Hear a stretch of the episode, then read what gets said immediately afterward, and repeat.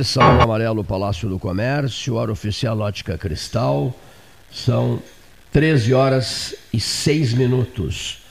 Hoje estamos vivendo o quarto dia de outubro de 2022, 22 graus, um mês eleitoral, um mês marcado pelo segundo turno no Rio Grande do Sul e para a presidência da República.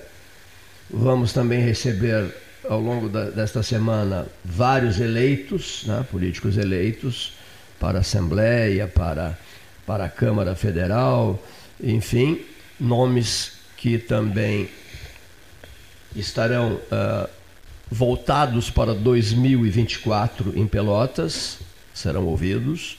Faremos um balanço com integrantes da equipe dos resultados uh, e das expectativas de muitos que não conseguiram uh, alcançar a vitória.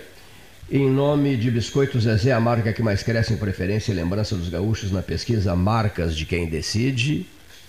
Castro Alimentos, uma marca pelotense consagrada no Rio Grande do Sul, uma marca que ocupa espaço agora na região metropolitana, em toda a rede de supermercados da região metropolitana e no Planalto Central do Rio Grande do Sul. Castro Alimentos, Pelotas presente em todo o Rio Grande. Postos Paulo Moreira de ponta a ponta da Fernando Osório e Osório com Bento e a sua tradicional loja de conveniência os depoimentos de alguns comentaristas eh, ao microfone do 13 no dia de hoje também serão repassados aos ouvintes e teremos a possibilidade de começar a ouvir figuras da região, cuidar da, da, da, do evento da Associação Rural, da Expo, da Expo Feira, né? Amanhã estaremos lá, né? Amanhã estaremos lá, isso mesmo, Leonardo O 13 estará. O 13 estará instalado amanhã na Associação Rural de Pelotas com os, os seus dirigentes e os convidados especiais. Tradicionalmente, né? A 96 Expo Feira que começou ontem, né? Tá destacando né, no, no site do 13, já hoje na, a, o início, né? Depois do processo eleitoral, aliás, começou no outro dia, né, segunda-feira. Aliás, ontem, segunda-feira, foi o dia, né, o day after, o pós, né, o domingo da eleição, e o assunto que dominou né, todos os jornais e até hoje, né, inclusive a manchete do Diário Popular de hoje, as pesquisas, né? As pesquisas, né, e na, que na Deu Na noitada de, aqui, né? de domingo já começou a ser falado, entrou a, a madrugada nas, nas grandes redes e ontem também todo mundo se explicando, os institutos todos se explicando, as TVs, as TVs mas na, né? com todo respeito não convencendo. Olha que eu defendi pesquisa aqui nesse período pré-eleitoral, né? Marcelo Oliveira Passos também defendeu, mas né, não houve né, a reciprocidade dos números. Né, Diferenças abismais. Impressionantes. E que né, colocou em xeque. Né? Eu não sei se tu concorda com o, que eu falei. O, né? o Cláudio Humberto, que é comentarista da Bandeirantes, né, Usou, a, usou a, a, a, pesquisa foi o fake é, news. Exatamente. Né? Que aqueles que tanto cuidaram para não se propagar fake news propagaram fake news. As pesquisas foram fake news. Eu até vou dar um exemplo. Ele usou essa expressão. Vou dar um exemplo. O famoso Jornal Nacional da Globo. É.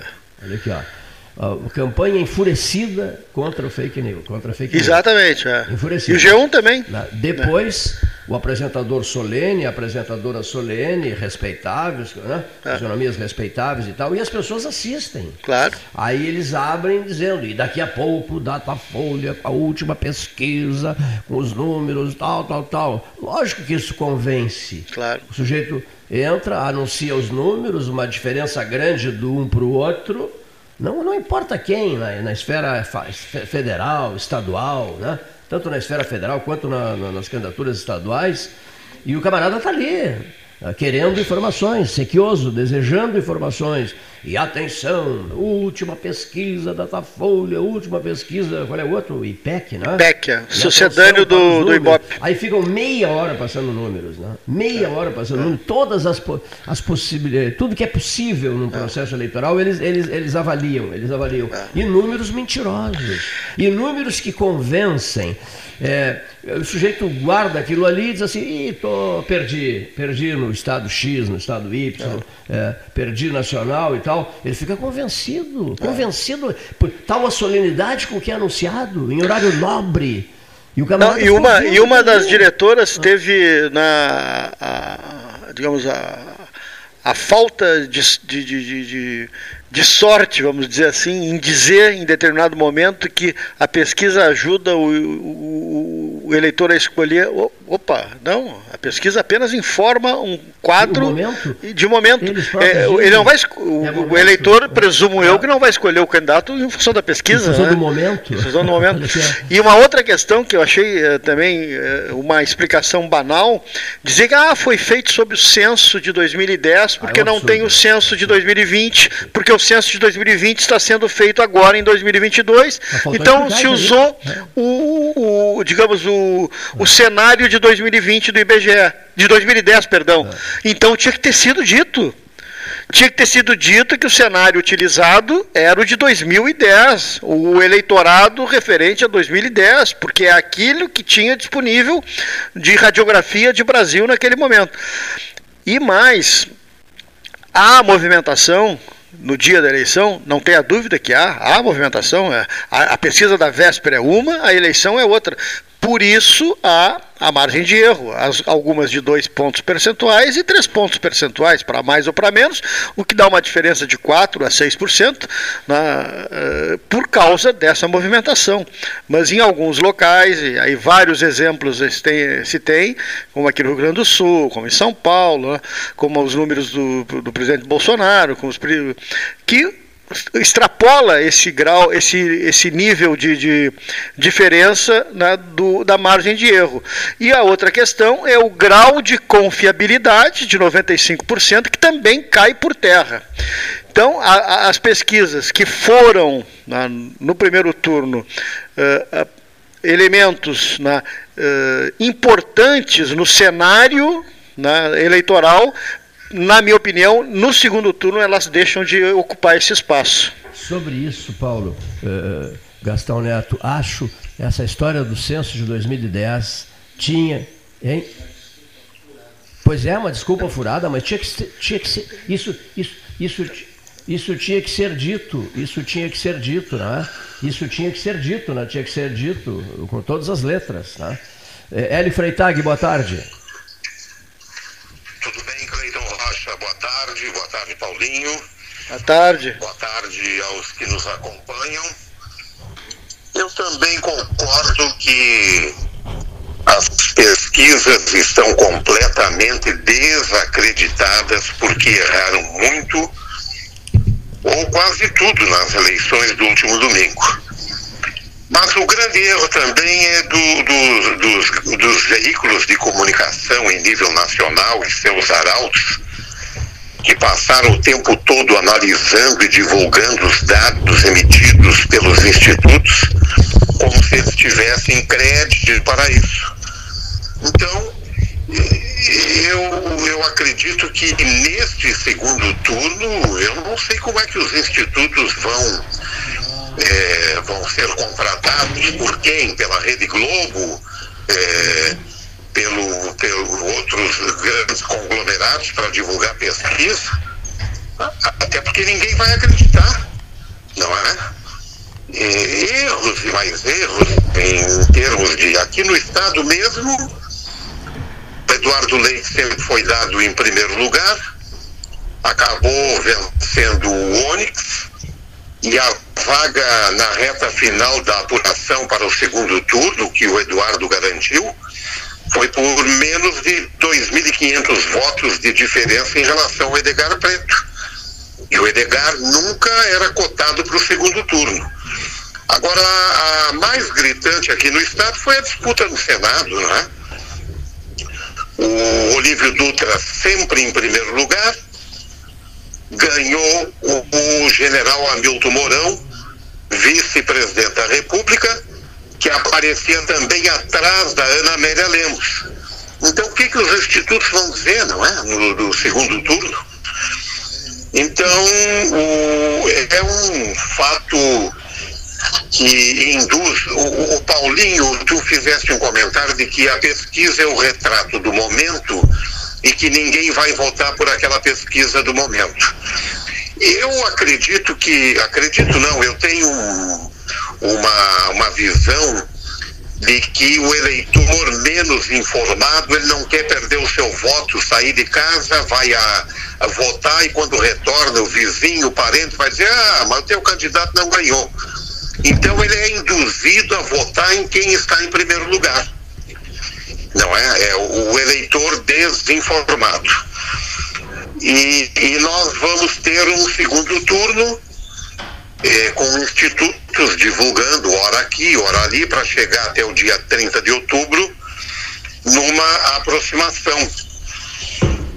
É, devemos levar em conta também que no primeiro turno da eleição presidencial, fugindo um pouco da pesquisa, tivemos uma abstenção de 20,94%. Brancos, 1,59% e votos nulos 2,82%, totalizando 25,35%. É muita coisa, é um quarto do eleitorado que não foi votar no primeiro turno. Então, tanto Lula quanto Bolsonaro, Eduardo e Onix têm que fazer um, uma campanha em cima deste contingente, não é? Para que o eleitorado vote. Eu não sei porque não foi votar. Muita gente doente, outros veteranos que não têm obrigação de votar não saíram de casa, quem tem mais de 70 anos. E esse é o quadro que nós vamos marchar aí para o segundo turno, não é? E em termos de disputa estadual, é, nós vamos ter uma disputa muito acirrada aqui no estado, porque o Onyx Lorenzoni largou na frente com 37,50% dos votos, contra 26,81% obtidos por Eduardo Leite. É uma diferença de 679 mil votos. Como Edgar Preto do PT, que ficou em terceiro lugar, obteve a, a extraordinária soma de 1 milhão e 700 mil votos, a expectativa de Eduardo é que grande parte desses votos possam migrar para ele no segundo turno, já que o PT não irá apoiar o, o Onix, um bolsonarista histórico. Mas também os petistas poderão anular seus votos no segundo turno, já que durante toda a campanha eleitoral o Edgar Preto sempre afirmou que Eduardo Leite eh, tinha que sair do muro e identificava o Eduardo como apoiador de Jair Bolsonaro. Então esse é o quadro, esse é o panorama, não é? Pesquisas desacreditadas, bola no centro do gramado, como diria o Fiore Gilhote, não é o que o Cleiton gosta muito de, de citar. Abrem-se as cortinas e vamos para uma nova etapa. A famosa, a, famosa, a famosa frase dele. Alô, torcida brasileira, abrem-se as cortinas do espetáculo. Né? Pois é. Começa o espetáculo. Que narrador, é, que narrador. Né? extraordinário, Fiore Giuliotti. Você sabia que é, o, o Fiore, um paulista respeitadíssimo, né? E quando ele morreu, eu estava em São Paulo. Nunca esqueço disso. É mesmo? É, estava em São Paulo. Freitag. É, e eu também gostava, gostava muito do, do, do Alcem. Do Alcem é, Bueno de Camargo. Tupi também. É. Ah, que narrador também, não é? E o Ivan, e o, o Cury, então, não é? Jorge Cury. Jorge Cury. É, o tempo passa a torcida brasileira. que maravilha, que maravilha. Freitag, é, nenhum deputado estadual de Pelotas. É, isso aí também é, é, é a fotografia da cidade, como dizia. Uh, Delgar Soares. Soares. Nós nos abandonamos. Nos abandonamos. Nós nos abandonamos. Nós nos abandonamos. Não é possível o quarto colégio eleitoral do Rio Grande do Sul não tem nenhum deputado estadual. O Partido dos Trabalhadores cometeu um erro, deu um tiro no pé. Podia centrar eh, forças na reeleição do Fernando Marrone, que já é deputado, não é? Aí lança o, o, Eduardo Abreu, que veio com boa desenvoltura como candidato. Ivan, Ivan Duarte, Ivan Duarte. É, o Ivan Duarte. Isso. É, é, o Ivan Duarte, que teve boa desenvoltura como candidato a prefeito e chegou no segundo turno e aí deu no que deu, não é? é um comeu o outro aí, nenhum foi. O, os candidatos novos que tentaram fizeram uma, uma figuração. Olha a votação aí, deixou muito a desejar. E, e lideranças eh, novas que consolidadas não, não, não, não temos, não é? é? Como no passado, que já tivemos vários deputados.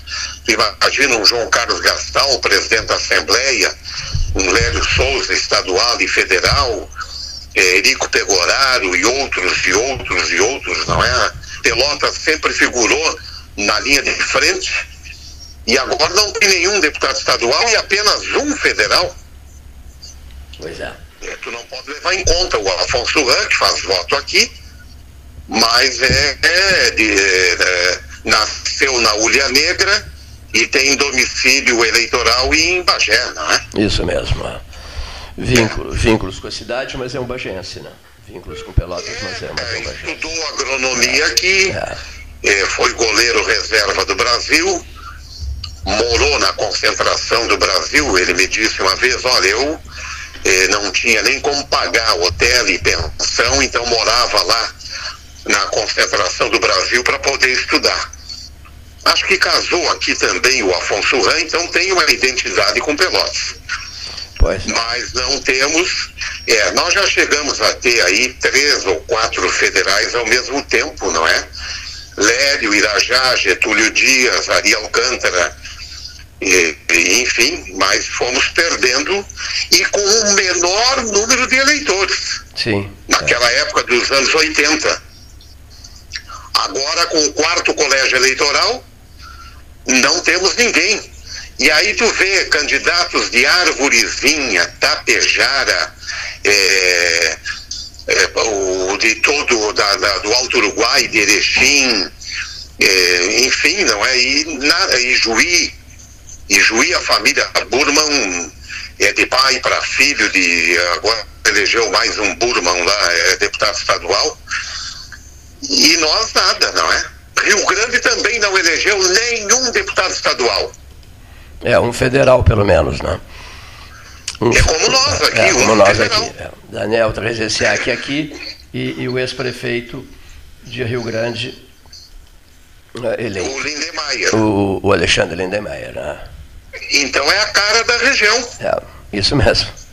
Não querem é, nada, não querem saber de Assembleia. O empobrecimento, é. o empobrecimento, a falta de investimentos, o desemprego, é, é, é, não nos apoiamos.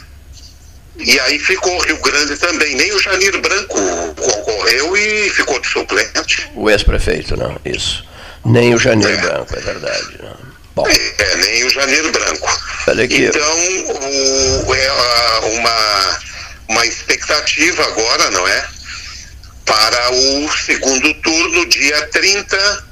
Agora, no dia 7, volta a campanha gratuita eleitoral no rádio e na televisão. Não sei o que, que vão contribuir é, nesse momento é, do segundo turno. Eu tenho a impressão que o Bolsonaro virá mais light no, nos seus comentários, não é? E o Lula também com maior equilíbrio. e que seja lá o que o, que o eleitorado decidir. Muito bem. Veja, vamos ver se o senhor aparece essa semana ao vivo aqui. É, vamos tentar chegar ao vivo aí. E vamos nos reunir daqui a pouco também, depois do, da semana que vem. Agora o tempo está melhorando também, dá para assar uma carne e bater um papo, né? Perfeitíssimo. Perfeitíssimo, prezado Hélio Freitag. Um grande abraço, um bom programa. Outro, querido, uma boa tarde e uma boa semana. Uma boa semana. O jornalista Hélio Freitag conversando com a turma da casa, senhor Rogério Teixeira Brodbeck gremista. Tem, tem, jogo, tem jogo, hoje? hoje tem, tem jogo hoje. Com Havaí? Não. Não. Não. CSA. CSA, CSA. Boa tarde. Mesma cor. Em Porto Alegre, né? Sim, na Arena, é. a partir de 19 horas. CSA, que é um dos últimos, se não for o último colocado, de quem o Grêmio não conseguiu ganhar lá, é. vem com um time misto. Porque o CSA está na escola do Renato, a escola da preservação, departamento de poupança. Então vem com um time misto. O time que já é ruim vem com um time misto. O Grêmio não ganhar hoje tem que fechar. Tá? Bom, mas eu queria fazer uma observação aqui sobre uma coisa interessante que eu recebi hoje, em termos de, de os barrados do baile. Não sei se já foi comentado aqui os barrados do baile em nível nacional. Os, os que não se reelegeram. É. Ah, já falaram aí? Não, não falamos, mas. Vou dar uma amostra aqui, posso? Tem uma tropa aí que, que José se Serra, Paulinho da Força, Joyce Pepa Hasselmann, Ivan Valente, Alexandre Frota, Fernando Pimentel, Márcio França, os dois Weintraub Traíras, Álvaro Dias, Luiz Miranda, Marcelo Freixo, Fernando Collor, Freixo. Rubens Requião, Alexandre Molon, Vicentinho da Molon, Rio de Janeiro. É. é. É. Vicentinho, César Maia, Rodrigo Inhonho Maia, André Siciliano, Luiz Mandetta, Eduardo Cunha, ah, Rose foi, de Freitas Cunha, e Heitor Freire. São os que eu recebi, consegui apurar. Deve ter mais gente aí, mas esses são os principais. Alexandre Frota, não. É, Alexandre Frota eu falei aqui, o quarto que eu falei. Ah. E, além disso, a, aquela deputada estadual que entrou com o pedido de impeachment, é, é Jussara ou Joyce, não, agora me fugiu é, o nome. nome conhecido. É. Ela fez 4 milhões de. 2 milhões de votos para deputado estadual em São Paulo, agora fez dos 28 mil votos, uma coisa assim.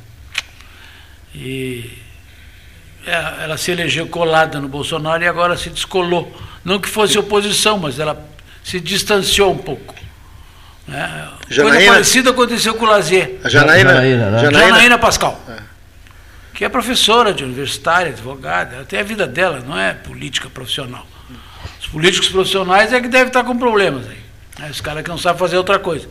Esses caras devem estar, devem estar com problemas aí. Paulinho da Força, José Serra, Ivan Valente. Esses caras assim. O Alexandre Frota vai voltar a fazer filme pornográfico, certamente. né? e, enfim. E, o Collor é, é, é ex-presidente da República, eles têm pensão vitalícia, né? não, não se preocupa com isso e tal. Né? Pô, não, o Molon é procurador do Estado, procurador, mas o Collor não se elegeu. O Collor é uma, é uma cara que tinha toda uma estrutura é, é. em Alagoas. Mas é que eu acho que cansou, né? Televisão. O disco é, trancou, né? É, Cansaram do Serra. Chega uma época, cansa, né? Cansaram do Serra cansa. em São Paulo também, né? Chega foi tudo. Época, o Serra foi prefeito de São Paulo, o Serra foi Tem governador um monte de São tá Paulo. cansado Ministro, de mim, deve estar cansado de vocês. Cansa, cara. Tudo cansa, né? Ah, tudo cansa. Interessante Esse isso, Mandetta né? não se elegeu porque esse nem chegou aí pra cá, né? Foi ministro da Saúde no primeiro, o, o, na arrancada da pandemia, aquele que mandou, vá para casa quando tiver tosse e venha para o hospital. Ou venha num caixão. Foi o que ele disse, né? Quando tiver tosse, vá para o hospital. Por é é? enquanto, é? vá para casa. Fique em casa, Fique né? em casa, é. Foi um dos do, do Fique em Casa. O Eduardo Cunha, esse é o, aquele que passou a mão, né? Condenado. Esse não foi descondenado, ele só foi liberado agora. Mas ele foi condenado, forte, né? por desvio, etc. Então, o Vicentinho é outro que é sindicalista, como o sindicato não tem mais a contribuição sindical, aquela obrigatória de um dia, o sindicato está meio na, na, na, na dependência só dos associados voluntários, não é? Vicentinho, Paulinho da Força, essa gente aí que é sindicalista de profissão. E o Rodrigo Nhonho está pagando o preço que ele, que ele comprou aí durante o período de presidente da Câmara. Né? Rodrigo Nhonho Maia. Não se elegeu. O Rodrigo Maia não, não se, é? é, não se reelegeu. E, e, o Eduardo Cunha, né? O Eduardo que, Cunha, é. pelo passado, sim, sim, condenado claro, dele. É, isso mesmo. Enfim. Me permitam, Esses são os barrados. me permitam transmitir um abraço a um querido amigo conterrâneo, né? um, um, parceiro de conversas maravilhosas, a gente conversa muito, nós conversamos, trocamos muitas ideias, estreitamos laços de amizade, eu fico feliz em saudá-lo hoje, Siloter Iribarren. Siloter Iribarren, né? Safras e Cifras. É Pedro Osório, ele? Canguçu. Um conterrâneo. Ah, eu explico, eu explico. Quando tu nasceu, Pedro Osório era Canguçu. Não, não, não é Pedro Osório, Serrito. Serrito era de Canguçu. Serrito era um distrito, mas eu não nasci, no, na, na, na, digamos assim, nasci para fora, na propriedade do meu pai, na, 15 quilômetros depois. É, era município de Canguçu, por isso os documentos. Né, Cangu, o documento diz nascido em Canguçu. Canguçu. Né, nascido em Canguçu. Silotério de Barre é um filho orgulhoso de Canguçu, adora Canguçu. A gente conversa uma barbaridade, né? Ele participou de 13 horas, tá trazendo informações preciosas para nós. A Safras e Cifras é um sucesso, né? eh, não um sucesso municipal, estadual, nacional, está por toda parte, inclusive em países sul-americanos. Né? Ele aniversaria hoje, se não me engano, ele está fazendo 68? Não, sei, não, está brincando, 70 anos. 70 anos, né? Abraço, estimado Siloter ouvinte do 13, parceiro de conversas maravilhosas. Nós programamos um churrasco, esse churrasco não sai nunca, né? em função de sobrecarga. Ele está sempre viajando. Não é só com ele, né? É. Programa churrasco que não sai. Mas ele viaja uma barbaridade em função das safras e cifras. Né? Receba um fraterno abraço meu e do 13, prezadíssimo Siloter Iribarren. Outro registro a ser feito Cadê o registro que eu quero, que eu, que eu, que eu queria fazer aqui? O, do, da, no, da nossa colônia. Almerindo? Almerindo dos Santos, né? Diz que o sinal do Freitag estava muito bom. Almerindo dos Santos é, o, é aquele da fazer Isso, futebol programa na Rádio Cultura? É, exatamente. Futebol colonial? É, ele Isso? mesmo, é, é. Ah. Diz assim, que ficou impactado com a audiência, com a audiência do 13 horas, do, não, não do 13 horas, com a audiência do Expresso, do Expresso Noturno, que ele ficou realmente impressionado com, com a audiência do Expresso Noturno e pedia que isso fosse registrado ao microfone agora, o que acabo de fazer ao ler a, a mensagem por ele enviada. Hora oficial Ótica Cristal, 13 horas 35 minutos. Olha aqui, ó, a vanguarda diz: faça uma criança sorrir. No dia da alegria, convida você a padrinhar uma criança de uma escola carente de Pelotas. Faça sua doação em nossas lojas ou através de nosso WhatsApp 53 30 27 92 15. Rafael Imóveis, a locação é garantida para o proprietário e ágil para o inquilino, aluguel sem fiador, aprovamos seu cadastro apenas com limite do seu cartão de crédito sem comprometê-lo. Rafael Imóveis, 3225-1100, Santa Cruz, 1992. Castro Alimentos, três vendas o carro-chefe da economia pelotense, uma marca definitivamente consagrada em todo o estado do Rio Grande do Sul. Está vindo para o centro, né? É, e, na, e, na, rede de supermercados, olha aqui, ó, e na rede de supermercados da região metropolitana. Ali onde era a antiga Pansat, ali na isso, Cheta, isso, isso. esquina Barão de Azevedo Machado. Será mais um dos endereços, né? É isso? Será mais um é, dos endereços, um, né? Castro Alimentos. Showroom tá? ali, uma loja é, né, toda mais um sofisticada. Dos, mais um dos endereços Castro Alimentos, que está em toda a rede de supermercados da região metropolitana está presente. O Rogério conhece bem o Planalto Central do Rio Grande, né? O Hélio Freitag também. O Hélio Freitag, muito é, mais. É, muito mais. O Hélio Freitag é de Passo Fundo, né?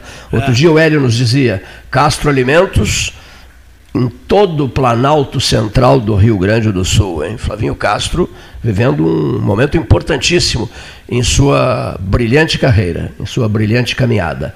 13 horas 36 Temos o Gonzalez e o Júlio César aí, né? Isso, daqui a pouquinho vamos ouvi-los, né? O José Fernando Gonzalez e o Júlio César Schwantes de Oliveira. É, no Rio Grande do Sul, os esquecidos, não acho que não soa bem os esquecidos, né? Os não, os não eleitos, não conseguiram eleição. Há vultos históricos do Rio Grande do Sul, o Brodbeck, do Rio Grande do Sul, que não Eu não me conseguiram. detive a, a Eu vou- analisar isso aí, ou levantar Vamos- isso vamos- aí. Não vamos fazer isso. fez isso. O Lazier é o que desponta mais aí. Sim, né? sim, sim, sim, sim, sim. Os, aí, os pelotenses aí, o Viana e o Fernando Marrone, é, são outros que também foram barrados do baile, né? É. A não reeleição do, do Marrone e do Viana foi- são as que mais foi surpreendente, né, é isso mesmo, é. surpreendem, Não, não, né? A, a mim, particularmente, não diria surpreendente, mas os que mais tiveram impacto, digamos Ah. assim. É, tá mais correto, mais impacto. Deputado né? federal, ex-prefeito, ex-deputado federal, ex-prefeito, deputado estadual e, e, e, e, e a- Veja a, a- e- a por causa- renovação que teve na- É. na- nas casas, né? É. Tanto as casas federais, nível federal, como estadual.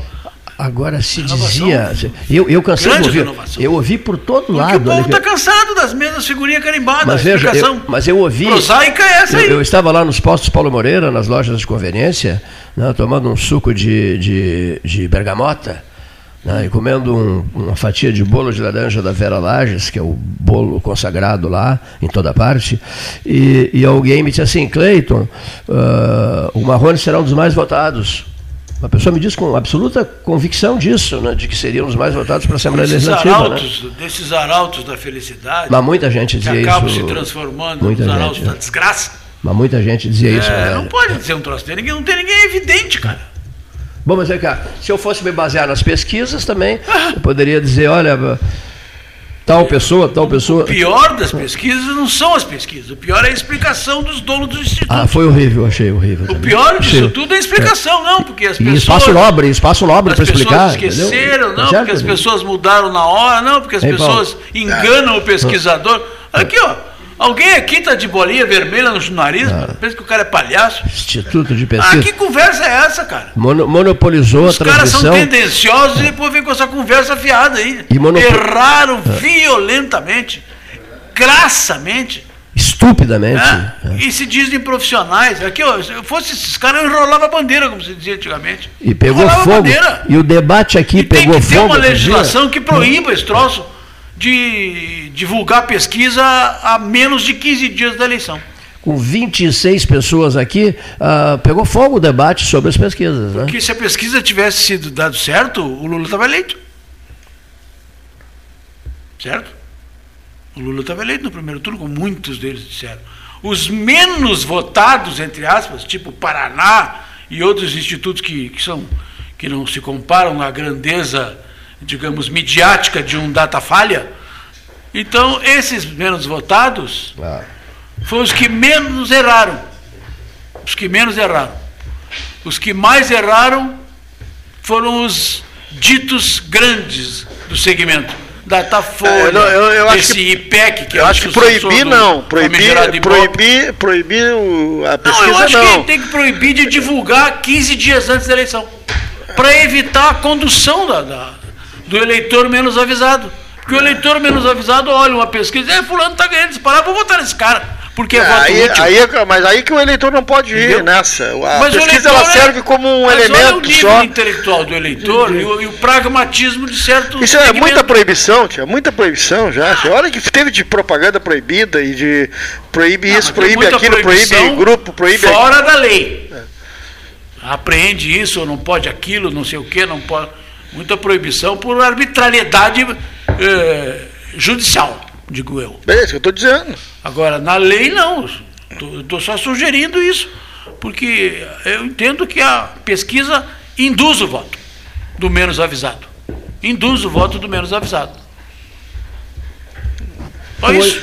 É isso. Mas né? tu tem razão em parte. É muita proibição. É, muita proibição. É, as TVs no centro do país, as rádios das, das grandes cidades brasileiras. A Aliás, tem mais. já- já quem isso. encomenda a pesquisa não é necessariamente quem a paga. Conversavam. Há abertamente espaço paga sobre o processo político, as grandes rádios conversavam abertamente, mas aí nós falamos outro dia que uma cota de transmissão, por, por exemplo, da Copa do Mundo por televisão, é, milhões, milhões. Não, 200 milhões, é, é, a multinha de 120 mil é, é fichinha. Café pequeno. É, é, café pequeno, quer dizer, já não é o caso das rádios do, do, do, do interior dos estados, que é preciso, é preciso ter esse controle que a gente procurou pre, preservar, né?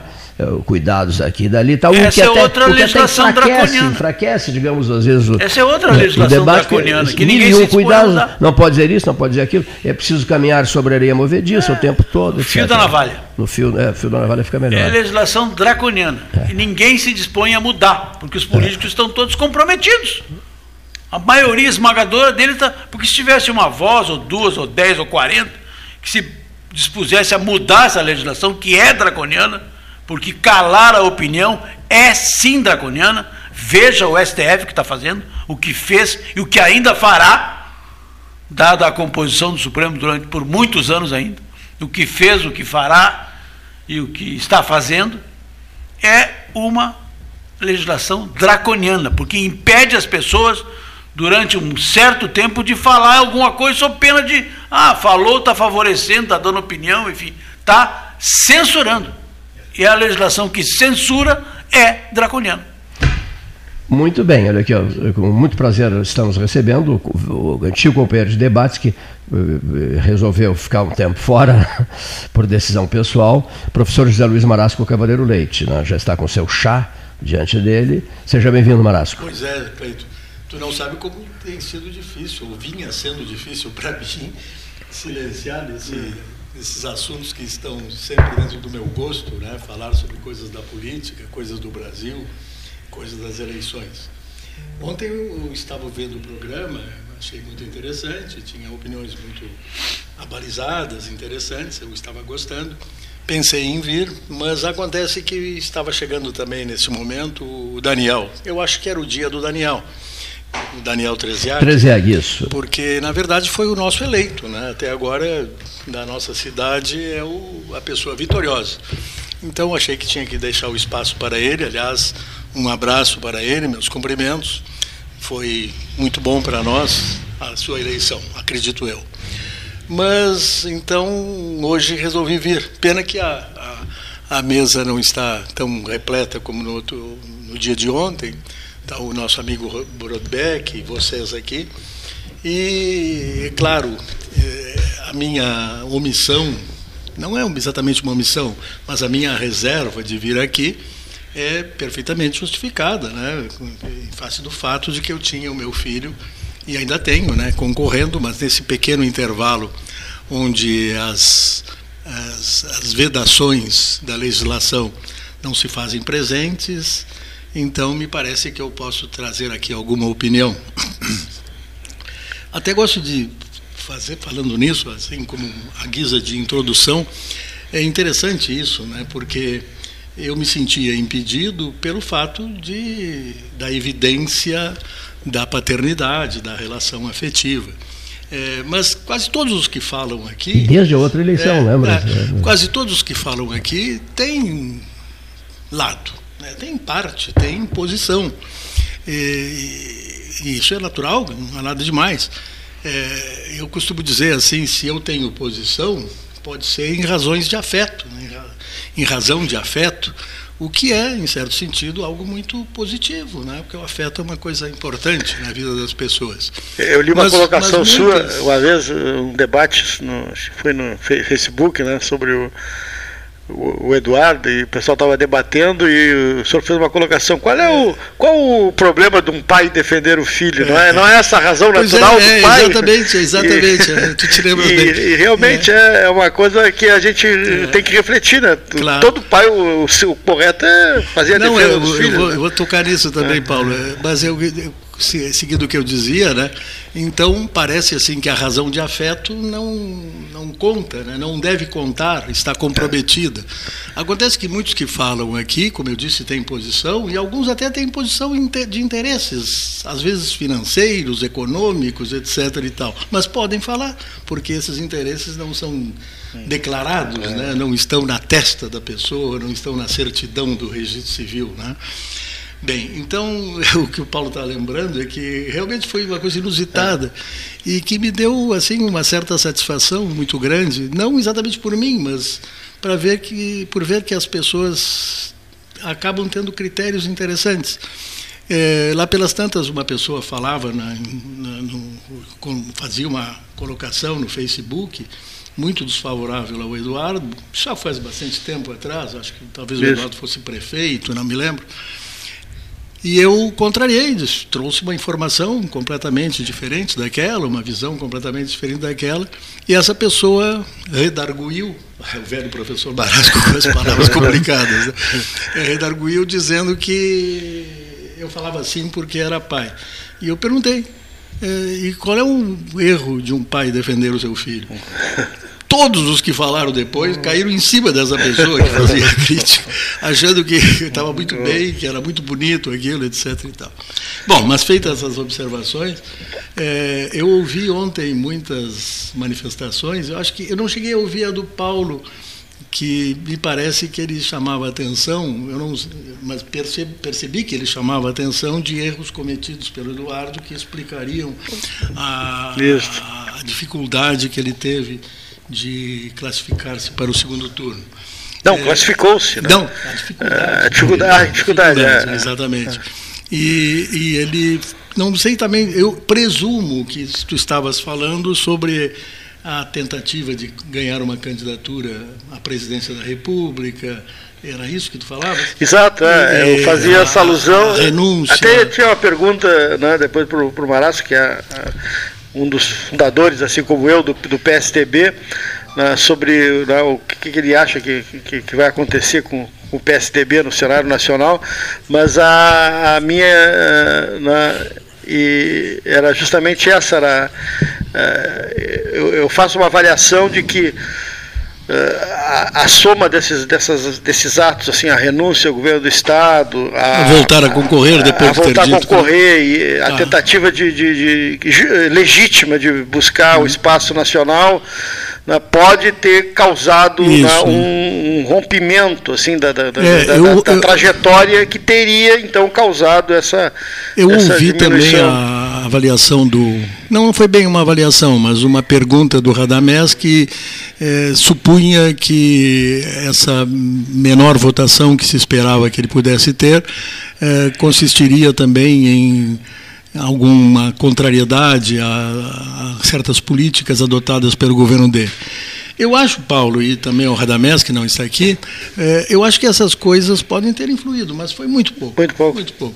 É. Na verdade, eu acho que se abateu sobre o, é, esse no, no minuto final, ou nas horas finais dessa eleição, o, a polarização avassaladora, que foi a marca da eleição nacional é. e que eu costumo dizer assim que parecia que o Eduardo, que sempre se, se manifestou numa terceira posição, afastando efetivamente os dois polos eh, de direita e de esquerda, eh, parecia que ele realmente poderia constituir-se num, num, pilar diferente a esses dois. Eh, no final não foi tanto assim. É. Na verdade, até há de se dizer, ele conseguiu. Conseguiu. Quer dizer, em Pelotas, em Pelotas, no Rio Grande do Sul, os dois polos não estarão no segundo turno, é. apenas um. O outro será ele, que não está no polo adversário, exatamente no polo absolutamente contrário ao outro que estará presente na eleição. Então eu achei, acho que foi a polarização. A polarização. E, e, aí, a respeito do que o Brodbeck dizia, eu acho sim, acho que os, as pesquisas eleitorais elas influenciam, elas erraram profundamente, mas primeiro eu acho que não há venalidade, ou seja, eles não estão comprados para fazer isso aquilo. É, se fosse assim, gente que está no mercado e há muito tempo, como esses institutos estão, é, ficariam com dificuldades né, de voltar a, a, novos episódios eleitorais. Acho que não são comprados, erraram. E um detalhe, Bradbeck, meu, meu ponto de vista, certamente tu talvez não concordes, mas eu acho que a dinâmica do pensamento político hoje, depois da internet, é uma coisa assustadora. Rapidamente as pessoas mudam de opinião com informações, às vezes através de fake news que lhes são passadas. É impressionante, é impressionante. É, no meu ponto de vista, as pesquisas não estavam erradas aqui no Rio Grande do Sul. Eu vinha observando, tá, tá, tá, e vinha achando que havia sim uma tendência se manifestava em favor do preto é, um crescimento do preto, e eu sempre achava, bom, o PT sempre teve de 25% a 30% dos votos do Rio Grande do Sul, é, o PT vai buscar esses votos. E efetivamente, o Lula começou a buscar esses votos em favor do preto, e, e aí surgiu, Beck, uma, uma espécie de contra-ação do, de parte dos bolsonaristas, né, ou aqui no estado do Orix. Quer dizer, na medida em que o, se a, se prenunciava um crescimento do preto, as pessoas bolsonaristas que estavam eventualmente apoiando o Eduardo, uh, diziam, não, não, para um pouquinho, vamos vamos, vai, vamos, o preto vai passar do Onix e de repente vai ser Onix e, e desculpe, Eduardo e Preto no segundo turno. Uhum. Vamos deixar o Eduardo de lado e vamos votar no Orix. E isso foi num, num nível muito forte, muito, demasi, muito grande, né? E trouxe. Só um pouquinho para terminar o meu ponto de vista. Isso não é diferente do que aconteceu naquela eleição da IEDA, vocês se lembram, né? Isso. É, só que no caso da IEDA, foi, na, da IEDA foi só num sentido. Aqui, um sentido que se manifestava é, provocou um sentido diverso. E, e aí os dois Onix e Preto ganharam votos que já não se contava que pudessem ter. No meu ponto de vista é assim. Ah, e eu acho que foi muito rápido. Só para concluir, eh, eh, o Brodbeck tu vai querer falar em seguida, né? mas me parece que eh, estavam certas as pesquisas.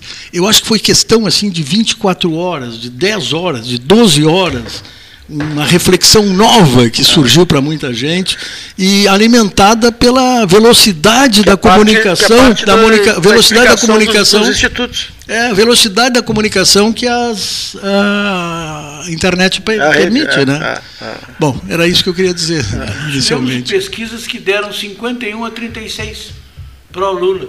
E nós pois vimos é. o que, que deu, né? Então, é, o erro foi magnífico. Realmente. O erro foi magnífico. Eu, eu não sei. Essa, e quanto a não ter mais clientes do Aravante, que foi o que tu disse, que estão há muito tempo no mercado, é, Fernando Collor também estava há muito tempo no Senado, não se elegeu. É. Pois Marcelo é, mas... Freixo está há muito tempo e também não se elegeu. Então esse negócio de muito tempo, de antiguidade, de tradição, está indo por água abaixo. Mas, mas... Tanto que o Grêmio vai jogar de camisa rosa hoje. quando o seu estatuto diz que as cores são azul, preto e branco.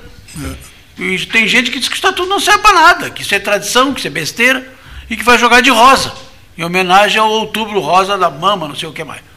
Tá? Então, é, muitas pessoas e figuras tradicionais não se elegeram. E aqui em Pelotas está na cara aí, o seu Marrone não se elegeu. Quanto tempo o Marrone está na, na, vitrine aí? Não se elegeu. O não, povo está é cansado a... desse troço. Mas a questão em relação às pesquisas. O Datafolha não vai ter mais o número de clientes que teve até agora. Pode escrever isso no teu caderno. Pode é. escrever no teu caderno e me cobrar. O Datafolha não perdeu, que era o maior instituto de pesquisa depois do Ibope, que é outro que fechou a mala e foi embora, e abriu com outro nome, com o IBMEC, o IPEC esse, que é o antigo Ibope, né? Só com outro nome, tá repaginado, maquiado, assim como as indústrias fazem aí. As, as embalagens de um quilo hoje tem 800 gramas, 800 gramas e, e o preço subiu. Eles estão fazendo a mesma coisa, assim como empresas que quebram e surgem com outro nome. É, Acontece na política a mesma coisa. E o Datafolha, que é o maior instituto de pesquisa na atualidade do Brasil, perdeu credibilidade em muito. Em muito, Cavalheiro. É, Pode anotar. Tu sabes que é, hoje eu ouvi também uma. Primeiro, eu acho que o que tu está dizendo é ponderável, evidentemente, mas ainda continuo com a ideia. Eu acho que as, as mudanças são muito rápidas. Muito, eu sempre Me diga tive... quanto, qual é o percentual de votação que teve Eduardo Leite em Pelotas? Eu não sei até agora. Parece 41%. 41, Quanto teve na outra? 41 e... Quanto teve na outra? Ah, muito mais, Ah, 60%. mais, pelo menos. 60%. Então as, as coisas mudam. Não, mas exatamente. Teve menos da metade do que teve na outra, é isso? Pô, Sim, mas, mas mas a aí- aí isso- é isso vem- isso ele, vem- tem, ele tem Mas quatro anos de razão, Ele tem, ele tem, o, tem um Mas- mandato de Que governo as figurinhas carimbadas não se elegeram esse- desta vez. Mas isso não, não, não tem nada que ver com pesquisa. Em certo sentido, Opa. mostra ao contrário. Não, tu diz que é institutos tradicionais, de longa data, com credibilidade. Sim, mas aí tu fazes a pergunta aí, como é que o Eduardo saiu? 60% e agora 40, 41%. Não, ele teve Exa- 90% na outra. Não, segundo turno. Segundo turno. No primeiro foi 60%. Ah, tô- tô- tô- Pois é, não, mas isso mostra bem que as coisas mudam. E, e se mudaram de quatro anos, né? Mudam também, hoje em 24 horas. Mudam em 24 horas, sim, é verdade. Não tanto do jeito que mudou. É, é verdade. Ah, Tu sabes, para tu teres uma ideia, as pessoas, algumas pessoas menos avisadas, menos capazes, capazes de fazer avaliações políticas, me ligavam assim.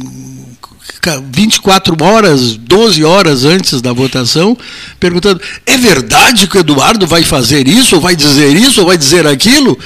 E eu disse, não, nunca ouvi ele dizer isso, certamente não é verdade. Então, vocês não fazem ideia do que deve ter circulado de fake news, de informações disso e daquilo e tal, que rapidamente. A internet é uma coisa fantástica hoje. Claro, tu vais concordar comigo, né? Isso faz mudar a opinião muito rapidamente. Não, mas são Muito duas coisas diferentes. Os números Agora, é pesquisas- verdade que podem ter errado também, não vou Sim, descontinuar. o- os números de pesquisas eh, é uma coisa. Agora, o- os números totalizados de uma eleição para outra são, são coisas diferentes. É, e- e- e porque aí há um. Entre uma eleição e outra, há um mandato. O mandato remete a desgaste, a tomada de decisões e decisões e eu- agradam e Isso desagradam. é o que eu sempre digo para o empresário, o Tá, risco mas, do isso- negócio, mas isso não é pesquisa. É o risco do negócio, meu amigo. Claro. Tu tá no baile, tem que Claro, dançar. mas eu não tu quer dizendo, mandar, tu não claro. quer, te, não quer te desgastar, então vai vender laranja, amigo. Mas, hum, Rogério, um político. vai trabalhar no Bradesco, que é de segunda a sexta. Claro. Mas eu acho que o Paulo não está dizendo Eu isso. não Ele estou está dizendo dizendo isso. que é O exatamente político isso. eleito, ele no outro dia ele começa a ter Claro. desgaste. Claro, que nem o Carlos, o Porque ele tem que decidir. Ele é 20%. eleito para decidir eleição, e a decisão gera desgaste para uns e agrada para outros. Exatamente. Então, então é óbvio que vai haver uma diminuição né, no- Se tiver um bom desempenho no mandato, vai ganhar voto. Eu, eu acho que há muitas coisas a considerar, né? Eu, eu ouvi o programa ontem, fica Sim, muito mas à o vontade. Eduardo pode ter tido um bom desempenho, considerado por muitos, em relação ao Estado. Os números eh, comprovam, mas a tomada de decisão desagrada algumas categorias. Tu quer, tu quer ver, Então, Paulo? Isso é a tu tua opinião, tu não é a minha, ver- por exemplo. Sim, eu Tu falo queres. Claro, cada um fala por si aqui. né? É É, é, tu queres ver o, o que o Paulo está dizendo é uma coisa tão ponderável. Tu queres ver uma coisa que uma tomada de decisão difícil. Sempre eu dizia na- no momento da pandemia, ninguém pode ser julgado por qualquer atitude que tenha tomado, ninguém da administração pública tenha tomado em relação à pandemia, porque ninguém sabe bem o que que está acontecendo.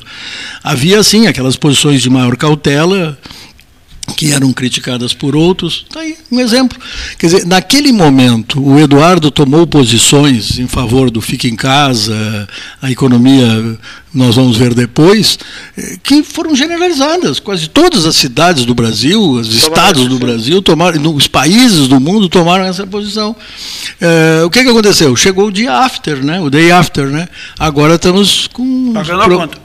Pa- Pois é, exatamente. E quem criticou lá, agora se bene- beneficia. É, mas em quem certo pa- quem sentido. está pagando É, a conta foi quem fechou lá atrás, né? Não é quem mandou ficar em casa. é, pois é. De certa forma, é, eu não quero estender muito esse assunto, Mas porque poucos- a presença do, do cavaleiro me, me, me constrange um pouco em atacar a figura do Eduardo. Eu não vim aqui para isso hoje. E eu também não vi. Mas esse tipo vi- de eu vi- defesa a mim não convence. Me desculpe, mas não convence. Mas é Essa exatamente. questão da decisão, da tomada de decisão, havia um comandante meu, que infelizmente já falecido, que dizia o seguinte: a decisão é solitária.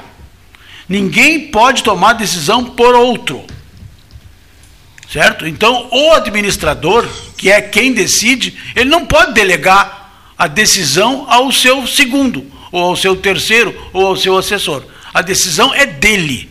Certo. Por isso que ela é dita solitária. E não é solidária. Exatamente. Porque ele é uno, é só ele que tem que tomar a decisão Tá. e terá que arcar com as suas consequências. Tá. E não fugir delas depois. Só Tá, isso. Exatamente. Tá, mas quem- então- exatamente. Eu, eu- eu acho que o teu isso não, comandante. traz, um- isso não traz desgaste teu às vezes, comandante-? Claro que traz. Exatamente. Se for mal tomada, trará piores ainda. É benefício. Exatamente. Vai pagar adiante. É, sim, mas, mas- quem pagou, no caso da pandemia, quem pagou foi quem teve que fechar. É, Mas, mas Tem no que caso- ir pra mas- rua, tem que perder caso o emprego. Estado- mas no caso do Estado ele tem desgaste com algumas categorias.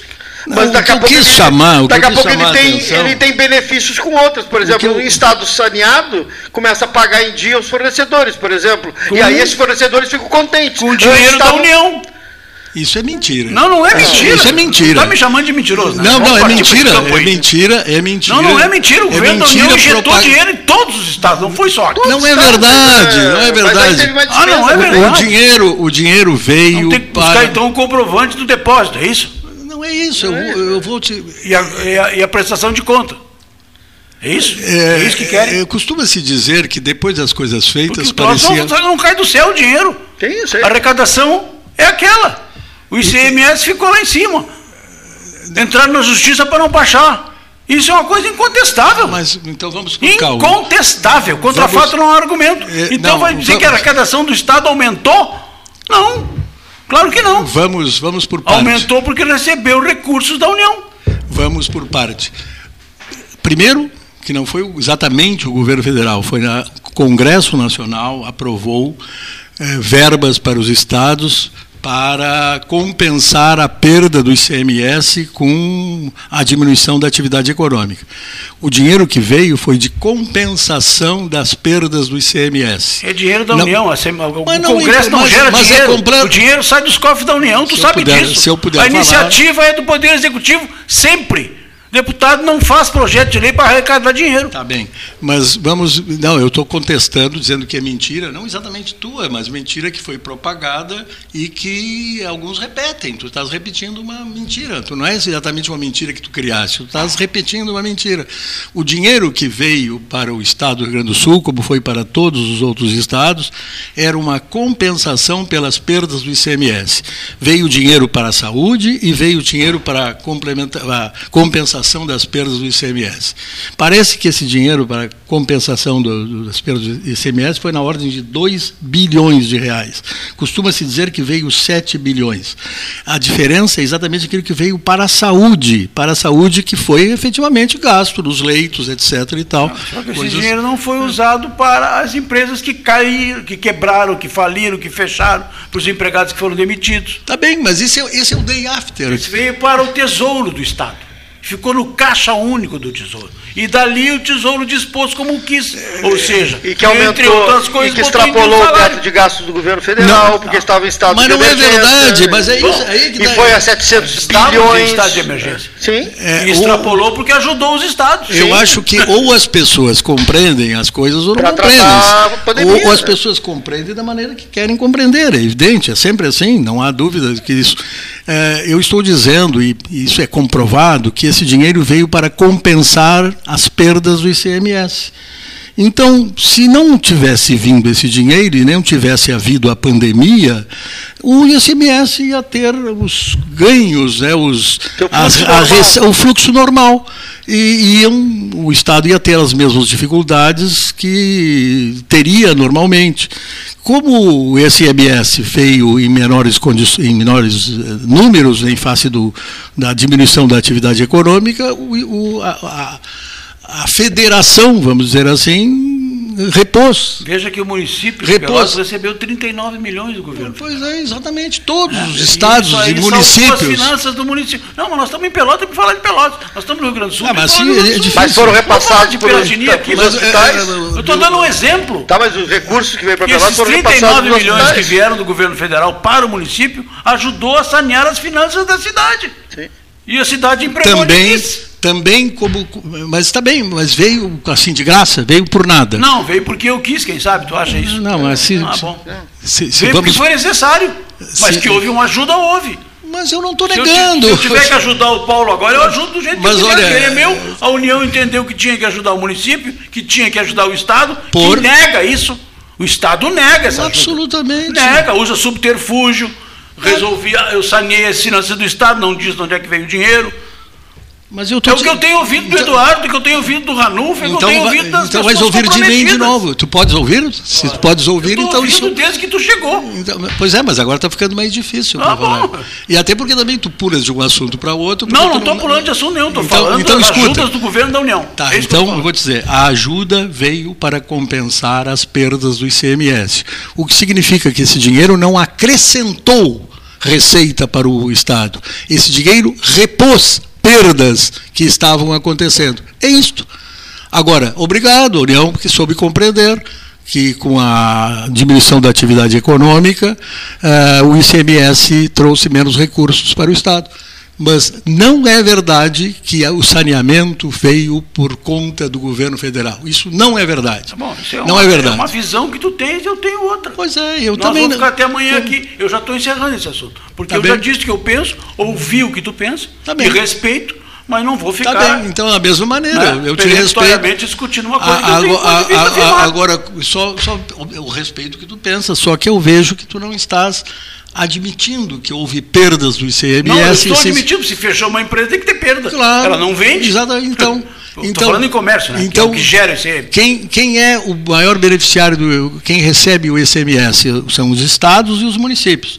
Bem, então os estados e municípios, isso foi uma coisa assim, e- e absolutamente em, eh, clara, tiveram perdas significativas e a União repôs parte dessas Sim, perdas. só que a é União não, não- ela, ela, ela constitucionalmente a União não tem obrigação de repor Mas isso. quem é que disse que nem tem? de indenizar. Quem é que disse que nem tem? de comprovar. Então isso tem que ser dito. Mas está sendo nunca dito. Foi dito. Não, está sendo dito agora por ti. Tá sendo o Eduardo dito. nunca disse isso. Mas sempre foi admitido. Nunca. Foi, foi admitido. Nunca ouvi dele isso. Bom, tá bem. E Então, eu- olha, então vamos conversar aqui. 16 porque eu- horas por dia eu estou no Facebook. Tá bem. 16 horas por Tá dia. bem. No Face, na televisão e no rádio. Tá bem. Nunca ouvi ele falar. Tá bem, então eu vou pedir para o Eduardo. Nem é falar, é admitir. Não, agora pra mim não interessa o que ele vai dizer. Agora em diante não interessa, aos 44 do segundo tempo. Tá bem, mas Não o, vai o mudar que o que tô que, pensando. o que que isso muda nos fatos? Ele ter admitido ou não ter admitido? O que que muda nos fatos? Admitir isso é apenas admitir que, o, que a União foi compreensiva. Não, é não dizer que foi Não, ele que espera. gerou o dinheiro, cara. É só isso. Mas espera, tu não estás ouvindo? Não, não, não isso aí, essa conversa já está ficando. Não, da minha parte não, da minha parte não, porque Não, quando, também. eu, quando eu falo, eu sei do que estou dizendo. Eu também tenho- sei. Mas parece que não. Sei que o dinheiro que veio para a saúde foi usado na folha do Estado. Isso eu sei. Não, não é verdade. Tá? Essa parte não é sei. verdade. Essa parte não é E verdade. Bom, então tu acha que não é verdade, tudo bem. Fica com a tua verdade, eu fico com a minha verdade. E quem pensa comigo, fica comigo. Mas e quem como não- pensa com tu- com- como tu, fica como tu. Pronto. É uma É questão de, mas não é Bom, uma questão de vencer é, não. eu não Eu não estou falando em não, vencer, não, essa não, palavra eu não. não usei. Eu sei que não usaste. Eu não usei, não estou não tô Eu disputando não nada quero. aqui, eu não sou candidato Olha, a nada. Não, uma- parece. Por quê? Sim, porque tá, parece que está uma disputa aqui. Não, não de- tem disputa. Não, eu seria- Estou seria- expondo o meu ponto de vista. Seria um Se eu não puder expor o meu ponto de vista, Cleiton, não me convida mais. Eu fico em casa como eu estava muito bem, obrigado. Eu agora eu alterei meus horários de almoço, alterei meu horário de escritório para estar aqui. Ué, agora, mas se eu mas aqui e não- não puder mas- falar, eu vou para Mas casa. o senhor não pode Mas, falar aqui. ó. Tranquilo. Mas você está falando Mas tá todo falando, tempo. tá agredindo. Não, mas eu não tô agredindo é. ninguém. Não, Ah, tá. não, com tom de é voz. Eu, agredido? não me sinto agredido. Ah, bom, é. Agora eu só quero. É, não tá me agredido, sinto. Tá sentindo agredido? Não, eu sinto pelo teu tom de voz, eu me Não, sinto mas um pouco é o meu agredido. tom de Não, voz, não, sempre não. foi assim. Não vai querer me mudar aos 73 anos. Eu sempre fui assim. Que a gente pode ter esse debate num Incisivo. tom muito mais tranquilo. Sempre Só fui incisivo. Mas olha aqui, Só isso. o meu querido. Falo um pouco mais alto às vezes, que eu não devo. Meu caro Brodbeck, tá eu vou te dizer o bem. seguinte: eu seria uma ousadia e um atrevimento da minha parte querer mudar a tua maneira de pensar. É uma coisa muito difícil. Nem, seria uma ousadia impensável. Eu não falei de ti. Não, não, não, não. Tu Eu também, não, eu também não quero mudar a maneira de pensar. tia. Não quero também É que mudar. tu tá disseste- criticando é o Paulo pela forma que eu certo. estou falando. Não, é que tu disseste Então, assim para mim. tu agora, com essa a- voz macia que tu tens, Claro. e que, que o, que o Papai do Céu te deu, esse dom de falar baixo, calmo. Eu não sou assim. Eu Não, sou de mas falar sabe que eu nem sou tão calmo. É que, é, é que é, só que eu só queria dizer o seguinte: há um minuto atrás ou dois minutos atrás, você disse assim, então fica com a tua maneira de pensar e eu fico. minha, eu fico com a minha. Pois então, eu estou em face dessa frase, só isso. E direi sempre isso. E tá, então estou dizendo, eu não tenho a mínima pretensão, seria uma ousadia, um atrevimento eu querer mudar, mudar a tua maneira de Mas pensar. Eu também. A recíproca é verdadeira. Bom, Eu só Então vou querer está. mudar aqueles que estão indecisos. Os que têm pensamento fixo, jamais vou querer mudar. claro, claro. Jamais vou discutir Claro. com um contendor meu. Por exemplo, jamais vou discutir com Ah, alguém. Eu, eu até nem me atreveria Jamais- a lembrar aqui a frase do. Jamais discutirei com alguém que seja, por exemplo, do PT, porque ele é meu adversário ideológico. O que ele pensa é diametralmente oposto ao que eu penso. Pois é. Sim, PT ah, e outros esquerdas aí, que estão. mas aí é que está a questão. Nós temos que ter capacidade de debater com todos, inclusive com os petistas, Não, com os eu comunistas, eu com os de direita.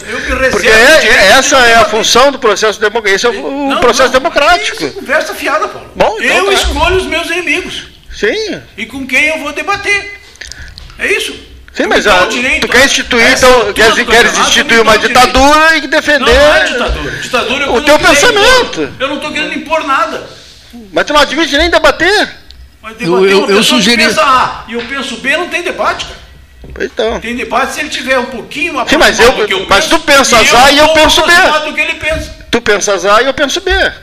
Então não tem nós estamos aqui, estamos aqui debatendo. Paulo, eh, acho que. Teologicamente, não. É, Paulo, eu, eu- eu não sei exatamente o que direi depois Teologicamente, disso. não.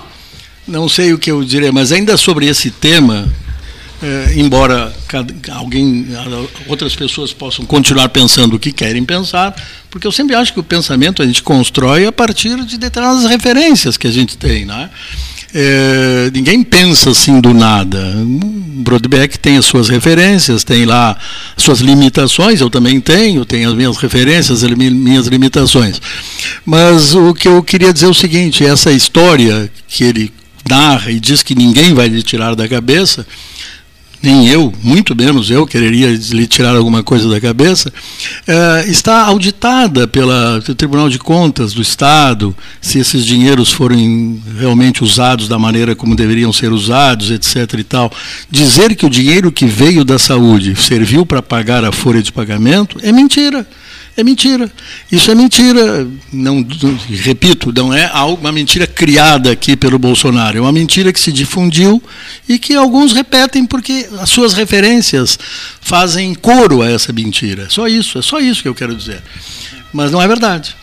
Bem, é, mas voltando, acho que passado esse momento, né, é, voltando a minha, as motivações de ouvir aqui, né, claro, como vocês estão vendo, tinha muita razão de vir, né? até para desfazer algumas narrativas, porque hoje a palavra narrativa ficou assim. Eu não sei utilizá-la muito Versão. bem. Versão. Seria- eu sou do tempo de falar em tanta versão. Versão. né? Nós falávamos Hoje antigamente fala mais da narrativas, né? narrativa. Por causa Então, dos recortes, é. né? Você Então, fala que- durante duas horas, faz um recorte de dois minutos É. e aqueles dois minutos aqui. É, mas uma das narrativas que eu que queria também aprofundar aqui, quando eu falei rapidamente sobre a pandemia, eu chamei a atenção que hoje, de uma maneira que eu chamaria assim, casuística e oportunística, se faz uma revisão daquilo que já se previa que acontecesse. Quer dizer, quando se administrou a pandemia, com essa orientação, fica em casa, estava se procurando evitar contágio. Afinal de contas, se o vírus se propaga pelo contato entre pessoas, quanto menos contato houver, menos propagação do vírus. É o que dizia, eu também não entendo nada, mas havia pessoas abalizadas que falavam assim. Um ministro até do, do, do governo Bolsonaro falava dessa maneira, quer dizer, o próprio governo Bolsonaro, através desse ministro, falava dessa maneira. Mas o presidente não queria que se falasse assim, né? Certamente eh, repugnava essa ideia de Não, e ficar em pessoa- casa porque e queria. Pessoas abalizadas também pensavam diferente. O ex-secretário Osmar Terra, hoje deputado federal reeleito, médico, que falou várias vezes aqui no programa, era totalmente contra. É totalmente contra, né? Expunha a sua ah, visão aqui no programa, era criticado e ah, às vezes aplaudido por comerciantes, por pessoas do. E não do- estava é, sozinho. E não estava sozinho, exatamente. É, não, por isso que eu estou dizendo. Pesquisadores renomados estavam, estavam com ele, exato. amparando a opinião Exatamente. dele. é. É, o fato é Então que. tinha que haver uma decisão. É, o fato é que a decisão de fechar, de, de, de, de, de diminuir as atividades econômicas, etc., sempre tem uma narrativa agora explorada de outra maneira. Ulisses Guimarães dizia que o mais importante que o fato era a versão. Lembram dessa frase? Pois é, ele diria hoje narrativa, né? Narrativa. pois é. Então, isso se esperava, evidentemente, que a atividade econômica estaria reduzida, traria problemas a médio prazo, como a, acabou também trazendo, mas estava dentro da, da, conta de acontecer. E não foi apenas no Brasil, nem apenas no Rio Grande do Sul, nem em São Paulo, nem no Amazonas, foi no Brasil inteiro, no, no mundo inteiro, né? em diversos países, países fortes né, que estão enfrentando situações econômicas complicadas. Então, fazer essa, esse tipo de alegação, sabendo que aquele que o efeito danoso daquela política que era necessária pudesse vir a acontecer mais adiante, é chover no melhado, era isso mesmo que ia acontecer. Agora vejo que isso está sendo explorado né, de uma maneira oportunista. Eu acho que é oportunismo.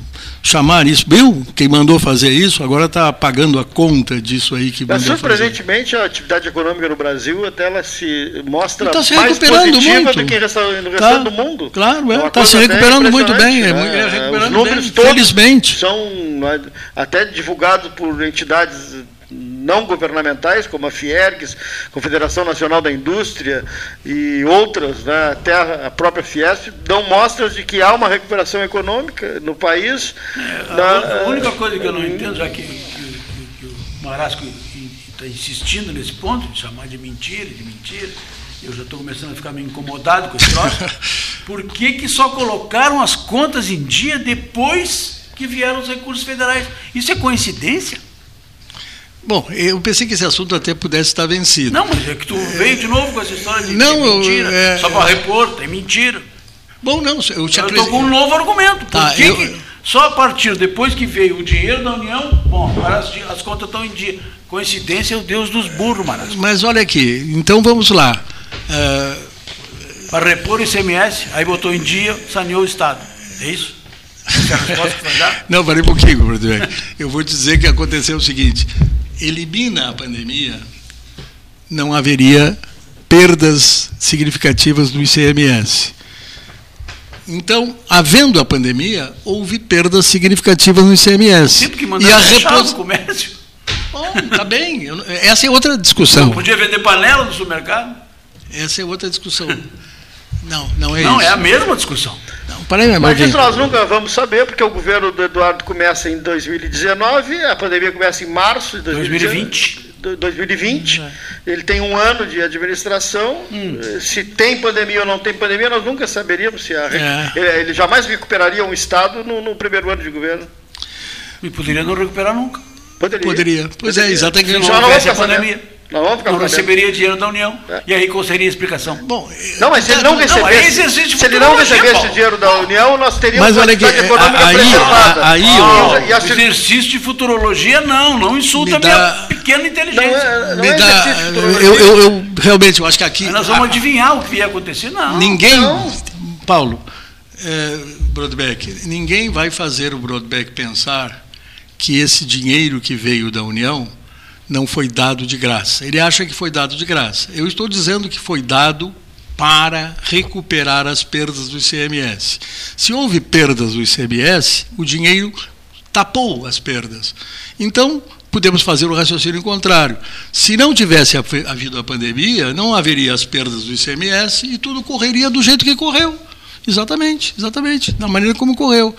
Com a recuperação das perdas do ICMS, através da, das dotações que vieram do governo federal, se atingiu o ponto que se estaria se não tivesse havido a pandemia e, consequentemente, não tivesse havido a perdas, as perdas do ICMS. Bom, eu. Ah, tá bem. Muito obrigado. Uh, mas é isso. Então, eu pensei que pudesse ser mais lisa assim a conversa, mas sempre é bom ter posições contrárias. Eu gosto de conversar com os que pensam diferente. Conversar com os que pensam igual a mim é quase um monólogo, né? E conversar com o Broadback tem essa possibilidade de eu exer exercitar o meu poder de convencimento. na estrada. exercitar o meu poder de convencimento. Não sobre ele. Isto não. Não vou tentar, Broadback. Não, não me, não me me, me, me, me impõe essa Não, mas eu não falei nada sobre isso. Não, De não novo, tu disseste. dizer né? que eu disse o que eu não disse. Não ponha palavras na minha boca. É, tu disseste que ninguém muda o teu ponto de vista. Disse. Exatamente, eu estou te dizendo, nem eu teria tentado, não estou mudando o que tu está dizendo. Bom, Vamos fazer o seguinte. tudo bem, Cleito, vamos para frente. Vamos eh, eh, usar picanhas né, do, do- de Castro Alimentos, eh, carnes especiais, eh, eh, para a confraternização. Uma marca pelotense definitivamente consagrada em todo o Rio Grande do Sul, nas redes dos mercados da região metropolitana, do Planalto Central, Pelotas, Sul e fronteira do Rio Grande. Né? As três vendas com Castro Alimentos, marcando época no, no- no Rio Grande do Sul. São 14 horas 21 minutos, na hora oficial é, Ótica Cristal, 14 e 21. Estaremos no dia 30, transmitindo também, eh, repetindo o, primeiro turno, aquela transmissão com mais de 20 pessoas em torno dessa mesa aqui, que começou 6 da manhã, Gente, vieram? mais de 20. Tu querias que eu viesse? Mais de 20 pessoas, mas, mas, mas, todo- não, mas todos se acomodaram, todos se acomodaram por aqui. E, e terminou à meia-noite. Começou às seis da manhã, com um grupo lá na rádio da Universidade Católica, depois, a partir das 13 horas até meia-noite. né, Aqui, com a presença dos produtos Genovese e vinhos, vinho não, né, sucos. E, Vinho não. Não, vinho não. E longas conversas sobre o processo. Foi muitíssimo interessante a transmissão exi- exigia um certo esforço meu em determinados momentos, porque um- num local onde há 10 microfones, ou quase isso, e mais de 20 pessoas, é impossível controlar ah, as conversas paralelas. Né? Isso, isso é histórico, né? é impossível. Por mais que você peça, a pele e tal, não adianta. As pessoas é meio que é o natural, surge isso é natural, as pessoas ficam trocando impressões. E quem coordena o debate fica numa situação, digamos assim, de profundo constrangimento, de ter que, em várias ocasiões, dizer: senhores, silêncio, vamos, vamos, vamos- evitar as conversas paralelas e tal, para que se possa ouvir aquele que está ao microfone. Mas, enfim, vivenciado esse problema e, e- superado, eh, chegamos à meia-noite com uma transmissão com audiência total e hoje recebemos, temos recebido mensagens, mais mensagens sobre a aceitação do trabalho feito. E por tal razão será repetido no próximo. Talvez eu possa vir. Ah, Talvez possa ótimo, vir. maravilha. Bom, já lá quando- livre de quaisquer impedimentos. quando o Eduardo Leite, teu filho, se elegeu governador, tu estavas aqui, lembras? Exatamente, é. E ele estava no aeroporto, ah, já, já governador eleito, se preparando para embarcar, isso em 2018, né? Se, se preparando para embarcar para Porto Alegre e entrou no ar conversando com o seu pai. 2018. Eu, Cleiton, Outubro, ah, novembro. Agora Outubro. falando nisso e da, da importância do teu programa aqui, que também é da gente, que a gente vem aqui também falar. é, hoje é o dia do rádio, né?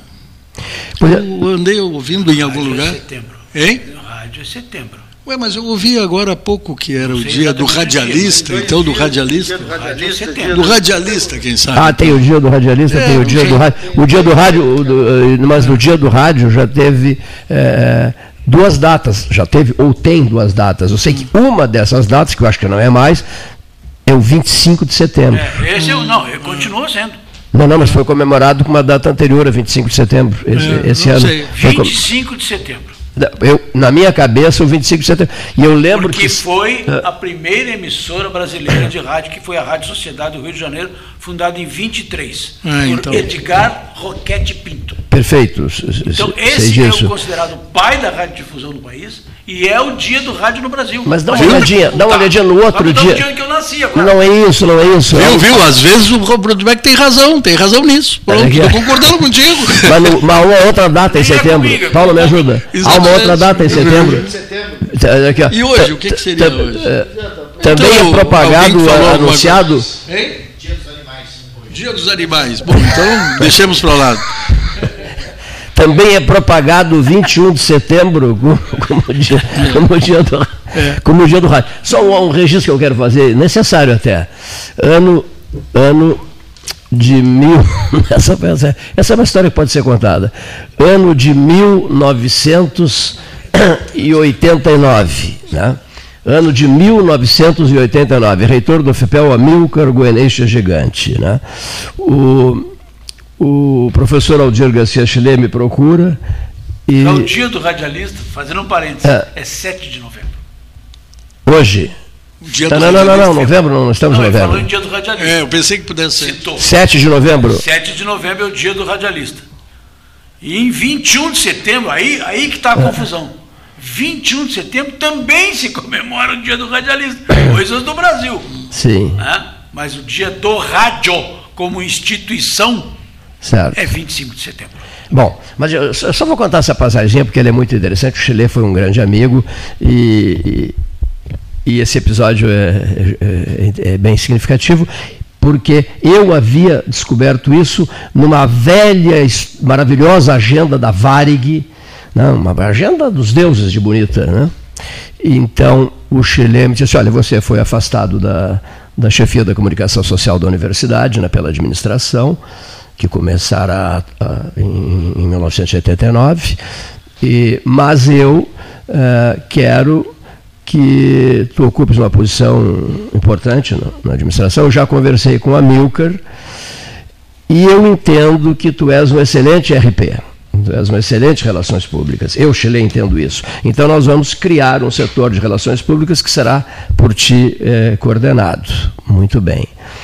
Aí eu disse assim: eh, Sabes o dia do meu aniversário? E ele disse: Sei, 26 de setembro. Teu aniversário é dia 26 de setembro. Disse, pois é, dia 26 de setembro é o Dia Internacional do Relações Públicas. Hum. Né? Que constava nessa espetacular agenda da Varig que, que eu havia recebido de presente do Gilberto Amaral Isaacson.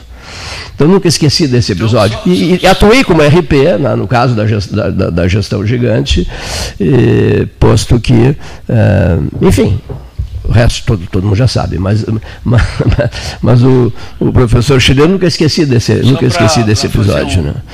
Ah, mas só para terminar, e o 25 de setembro era tido como o dia do rádio o dia do radialista, né? Rádio dia radialista. Do radialista. Dia do radialista. Né? Hum. Por, isso, a, por isso a associação disse assim, mas que interessante, né?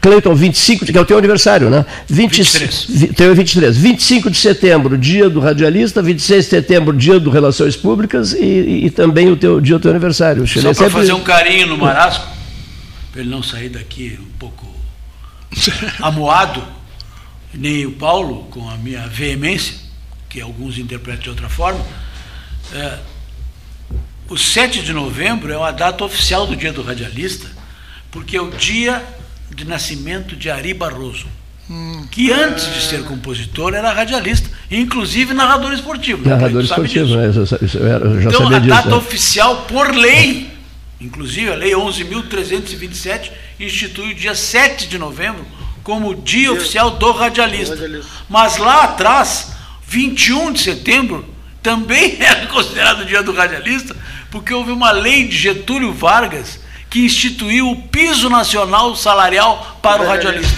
E aí os radialistas começaram, por si só, não oficialmente, mas por si só, como categoria, a comemorar. Bom, esse é o nosso dia. A partir de hoje nós temos piso. Nenhum é feriado. Né? Então eles comemoram hoje, não, feriado não é, mas é, os radialistas comemoram esses dois dias como se fosse o seu dia, um oficial e o outro por tradição. Eu já sabia, tinha me esquecido dessa aí. Getúlio Vargas, o piso nacional. Né? Isso foi em 43, é. no primeiro governo do Getúlio, que foi a ditadura. Né? É, e tem os, tem os 100 anos do rádio também, do Brasil, que foi a primeira transmissão. Foi... É um decreto do Getúlio, é. aliás. Né? Porque naquela época lei não tinha, porque não tinha congresso. Ou se tinha, era para inglês ver. Bem, agora nesse momento, então, caberia chamar a atenção né, de que é, a eleição trouxe realmente coisas surpreendentes, é, efetivamente. E uma das coisas interessantes, talvez aí então, sem querer fazer gentilezas aqui para o meu amigo Brodbeck, mas também fazendo, quem sabe, mostrou que comentarista político é mais difícil de ser do que comentarista de futebol. Que coisa complicada, né? Analista do futebol é. e analista político. É, não sei não, é, as coisas são, acho é, que tem uma complicação, é, uma competição severa entre essas duas. Porque é fácil fazer, fazer análise depois do jogo jogado, como se diz, né? É, aqui também, na política, é a mesma coisa. Depois do jogo jogado é fácil de. Depois do voto colocado na urna e apurado, é, da, a análise então é mais fácil.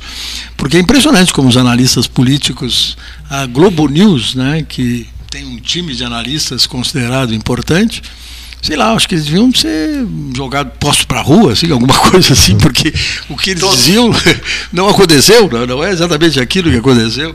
É interessante, né? É muito interessante. Como a análise política é, é complicada. E, e, as paixões que desperta, né? As paixões que né? despertam, é impressionante. Eu, eu, eu, nós sempre temos o hábito de, de, de lembrar aqui desde o tempo do Freitas, do Fernando Lessa Freitas.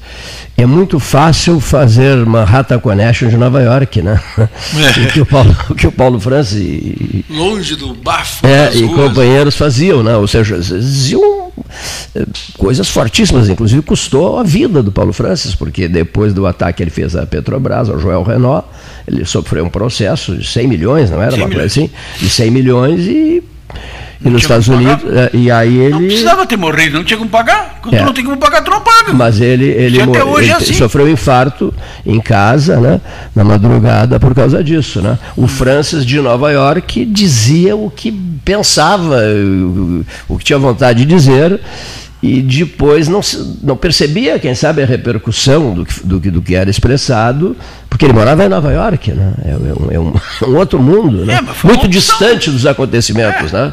muito distante dos, da, da, do país dele. Às vezes a distância qual... é, bom, é melhor conselheira. E, Às e, vezes. E, sem falar que é. nós estamos vivendo numa época que parece que a gente não tem muita não estou falando que seja responsabilidade de ninguém em particular, é uma questão de época, é uma questão de momento, de todo o conjunto que está atrapalhando muito a possibilidade de se falar uma coisa que não esteja já plasmada numa posição ou noutra.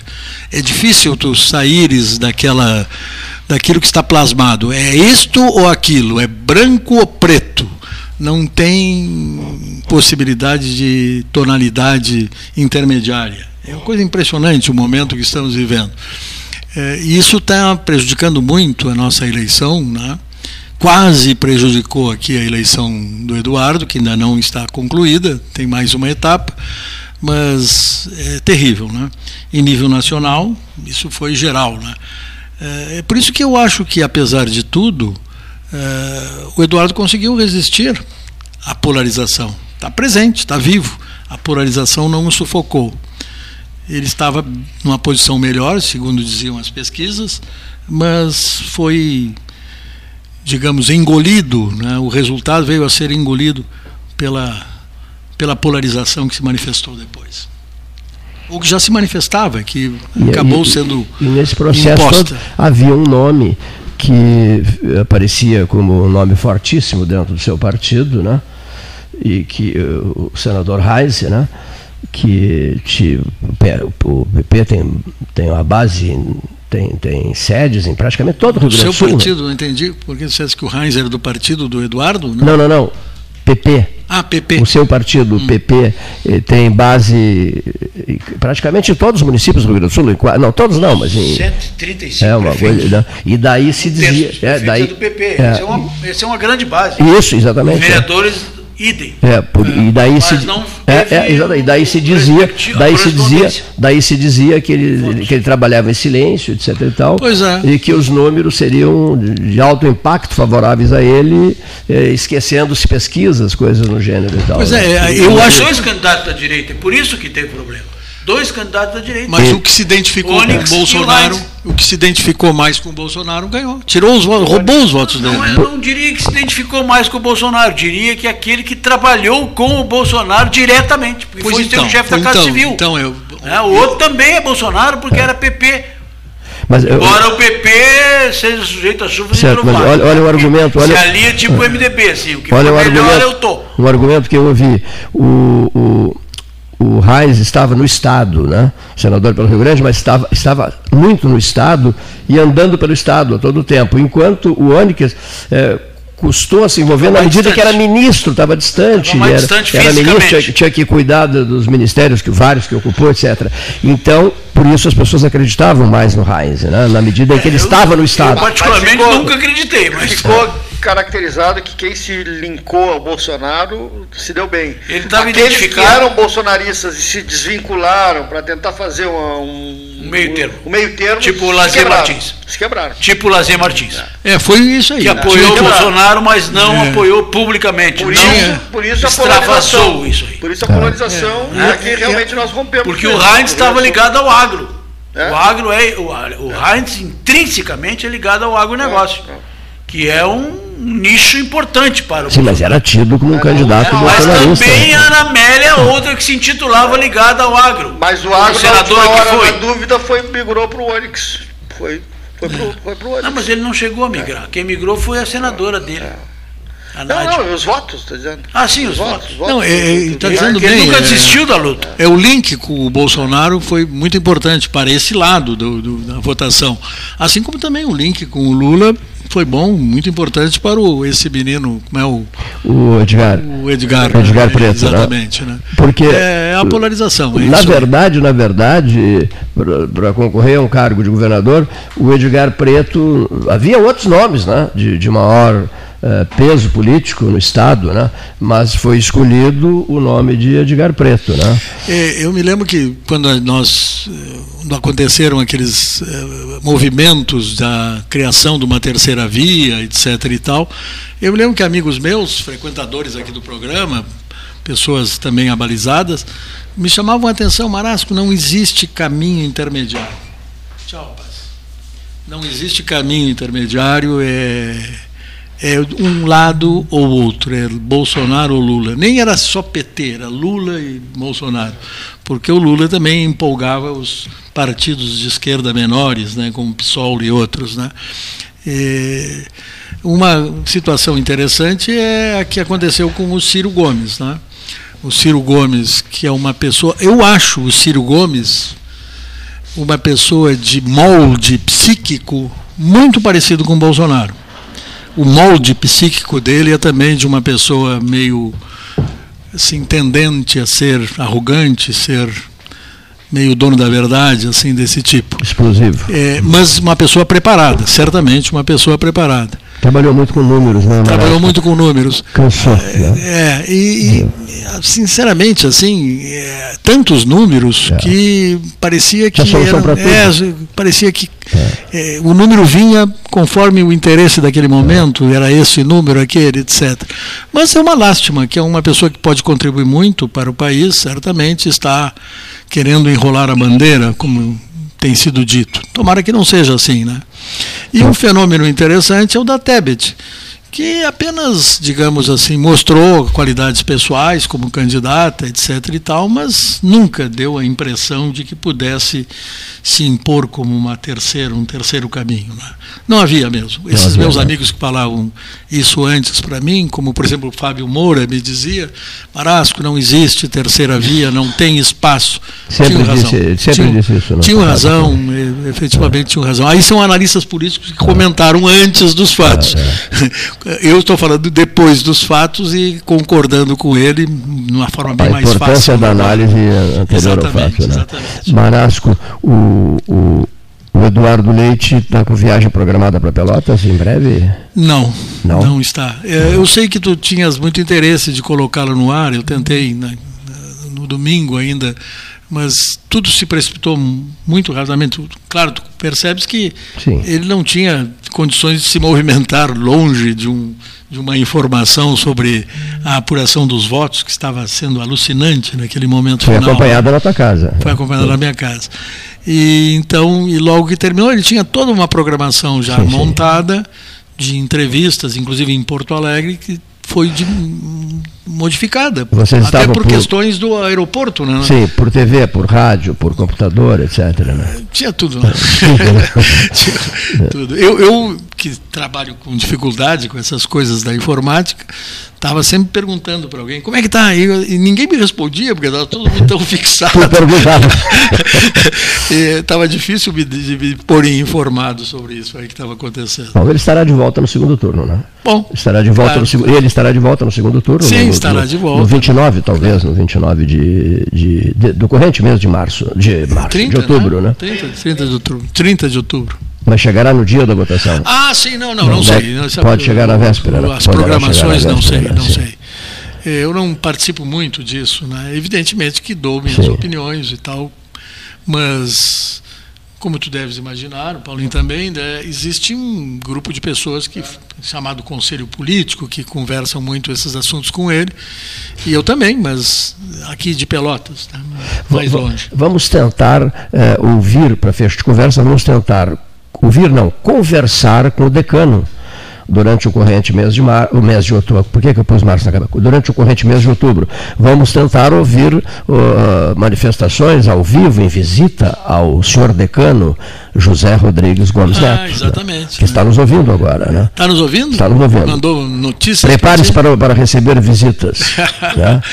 O Zé, eu tenho que fazer visita a ele, nós estávamos eu, combinando. Nós né? estávamos combinando, é. eu também, é. nosso, nosso queridíssimo O Zé está fazendo muita falta ao programa. Muita falta. Muita falta. Não, muita, muita falta. Não tem né? ninguém com aquela maneira de ser dele, aquela como eu digo com aquelas teimosias, porque ele também gostava de ter um ponto de vista Sim, e não arredava, não arredava a pé.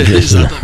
Muito obrigado, professor José Luiz Eu que agradeço, foi bom, matei um pouco da minha vontade de falar desses assuntos. E agora me retiro novamente. Mas pra, no dia 30, não se esqueça. Daqui um mês, quem sabe. Isso, não, menos de um mês, menos estamos no mês de outubro e teremos tá uma importantíssima transmissão tá no dia 30. Um abraço para Gratíssimo, um abraço. vocês aqui todos. Senhores ouvintes, muito obrigado e boa tarde.